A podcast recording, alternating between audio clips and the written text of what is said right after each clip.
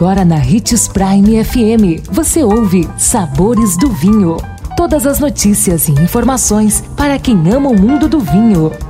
Apresentado por Sabores do Sul, Adega Emporium. Sabores do Vinho.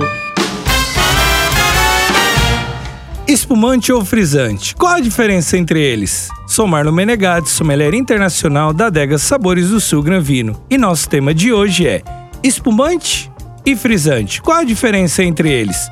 A palavra francesa perlage é utilizada pelos enólogos para definir as borbulhas de gás carbônico presente no vinho.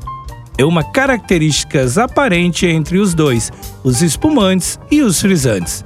O espumante é produzido em sua maioria por meio de uma segunda fermentação, o que gera uma grande quantidade de borbulhas de dióxido de carbono, conhecidas como perlage.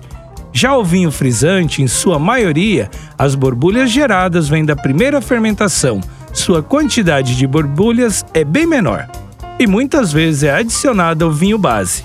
Os espumantes, por serem mais complexos de serem feitos, são mais caros que os vinhos frisantes, que normalmente são bem baratos.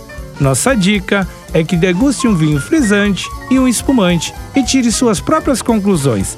Anote aí: que o melhor espumante do mundo é aquele que você gosta e possa pagar. E lembre-se de que para beber vinho você não precisa de uma ocasião especial, mas apenas uma taça. Tchim, tchim